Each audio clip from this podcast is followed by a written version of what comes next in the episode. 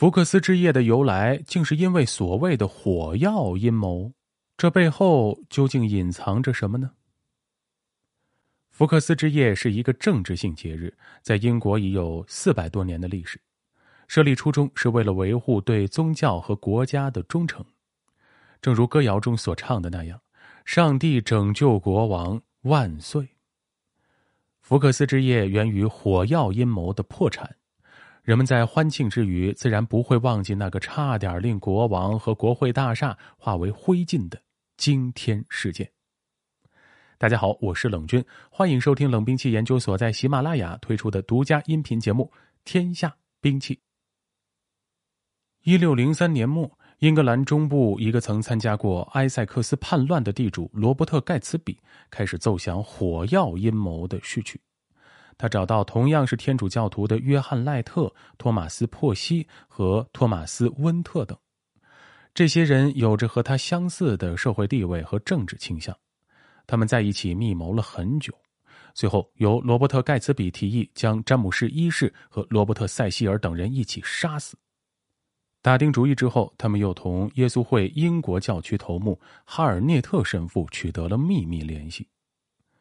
福克斯们在白蛛网密谋的核心内容，便是在威廉一世召开国会时炸毁威斯特敏斯特大厦。密谋者队伍可谓人才济济，其中托马斯·温特与西班牙政府及西班牙的尼德兰当局都有接触。他们当中年龄较大的是阴谋家托马斯·比尔斯，他已超过四十五岁，在宫廷中很吃得开，成了必不可少的内线。而盖伊·福克斯虽然也参与了阴谋，只不过是个配角，但由于他最后留守，后来他的名字变成了火药阴谋的同义词“福克斯们”。在白蛛网密谋的核心内容，便是在威廉一世召开国会时炸毁威斯特敏斯特国会大厦。为了炸毁国会大厦，罗伯特·盖茨比认为他们需要一个懂得军事但又不为人所熟知的人来帮助他们。而福克斯正好满足这两个条件，于是他们派人到荷兰争取福克斯。在尚未弄明白计划细节的情况下，福克斯在一六零四年四月回到英国，并加入了火药阴谋。一六零四年四月，密谋者们聚集在一起，宣誓严守秘密，不出卖同伙，不放弃自己的抱负。他们得知国会将在明年的二月七号召开，他们要在剩余的时间内做好一切准备。既然是想炸毁国会大厦，那第一步就要把炸药运进去。于是，那个年龄最大的托马斯·比尔斯想了一个主意，他租借了维涅格尔屋。这座房子跟威斯特敏斯特大厦里上院所在和国会场所所在的那一部分相毗邻。接着，他们计划挖掘一条从出租屋到威斯特敏斯特大厦一间地下室的地道，结果发现地下室已成了仓库。比尔斯又费了一番周折租下这间地下室，而后把早就准备好的几袋火药搬到地下室里，为防止别人发现，他们还在火药袋子上面盖了煤、石头和碎玻璃。一切准备就绪。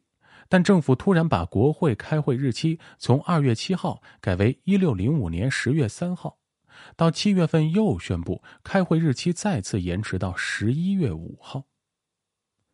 虽然会议延期了，但密谋者并没有闲着，他们搞暴动筹集经费，又发展了罗伯特·盖茨比和温特两人的表兄弟弗伦西斯·特列沙姆加入了他们的阴谋集团。这时，距离国会召开会议还剩下十天时间了。可接下来发生的事情令这些阴谋者始料未及。一六零五年十月二十六号，罗伯特·塞西尔的亲信蒂提格尔勋爵突然到自己的霍克斯顿城堡去吃晚饭。这个家伙也曾参加过埃塞克斯叛乱，受到的惩罚是缴付五千英镑罚款。不愿倾家荡产的蒙提格尔不久便秘密报告政府，表示愿意加入英国国教，因此他又得到了自己的庄园，还做了上院议员，最后成为罗伯特·塞西尔的一名间谍。此刻，蒙提格尔家中还有一位客人托马斯·华尔特，他也是火药阴谋的策划组者之一。晚饭就要开始的时候，一名侍卫送来一封刚刚收到的信。蒙提格尔拆开信封，把信纸递给了华尔特，请他大声念出来。信写的含糊其辞，大意是劝告蒙提格尔珍惜生命，不要出席即将召开的国会会议。蒙提格尔听后立即骑马出门，迅速赶到了政府大厦白厅。这时，他胯下的马已经口吐白沫了。尽管已经是晚上十点钟了，但塞西尔和四个国王秘密委员会的成员还在里面。蒙提格尔把信交给了塞西尔，在场的人看后感到此事很严重，他们感到应该严加保密，并决定在国王打猎回来前不对密谋者采取任何行动。回到家中的蒙提格尔对托马斯·华尔特讲述了刚在白厅发生的一幕，华尔特感觉事情不妙，他立即将此事通知了罗伯特·盖茨比，而固执的盖茨比竟然认为事情没有那么糟糕，计划可能并没有败露。为了做出验证，他命人将守在地下室的福克斯叫回白蛛网。福克斯向他报告说，炸药还没被人碰过。其实，之所以有这一幕发生，是因为阴谋策划的成员当中有人担心天主教上院议员蒙提格尔也被炸死，便写信与之秘密通气，希望他能幸免于难。按常理，主谋罗伯特·盖茨比因为已经得知了这件事儿，就该将计划取消，一行人赶紧逃之夭夭。可既然福克斯说地下室安然无恙，罗伯特·盖茨比还是决定按原计划进行下去。可决定他们命运的时刻也随之到来了。十一月五号，福克斯来到地下室，他已经准备好了通到火药袋里的导火索，然后登上楼梯往外走。正在这时，法官尼维特带领一些人向他扑来，来不及反抗的福克斯被五花大绑。这时候他才如梦初醒，一切都完了。可他还不服气，说：“要是你们再晚来一步，我就会把你们连同整个国会大厦一起炸上天。”经过对地下室仔细搜查，发现了三十六桶火药。经现代物理学家测算，如果阴谋得逞，威斯敏斯特宫的大部分建筑将被摧毁。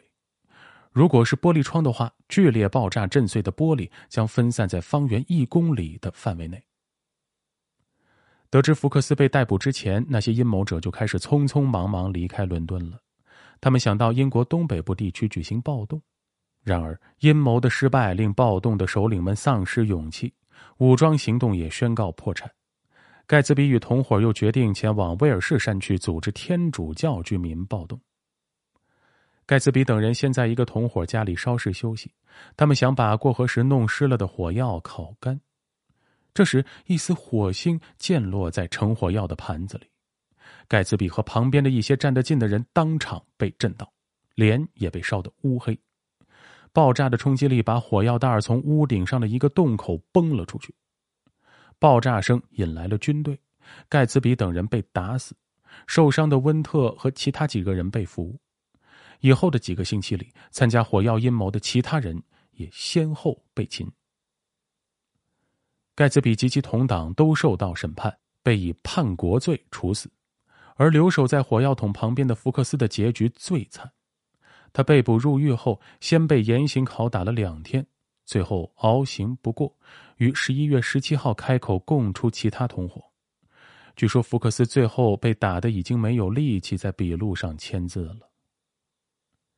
一六零六年一月二十七号，福克斯在国会大厦对面被处极刑，先绞死，而后砍头、剖腹、焚烧内脏、分尸。他的尸体被分送英伦三岛的四个地区示众，以儆效尤。英国民众还燃起篝火庆祝这一胜利，这就是所谓的“篝火之夜”传统节日的由来。好，本期故事到此结束。喜欢节目的听众朋友们，欢迎您点击关注，同时订阅专辑。咱们下期再见。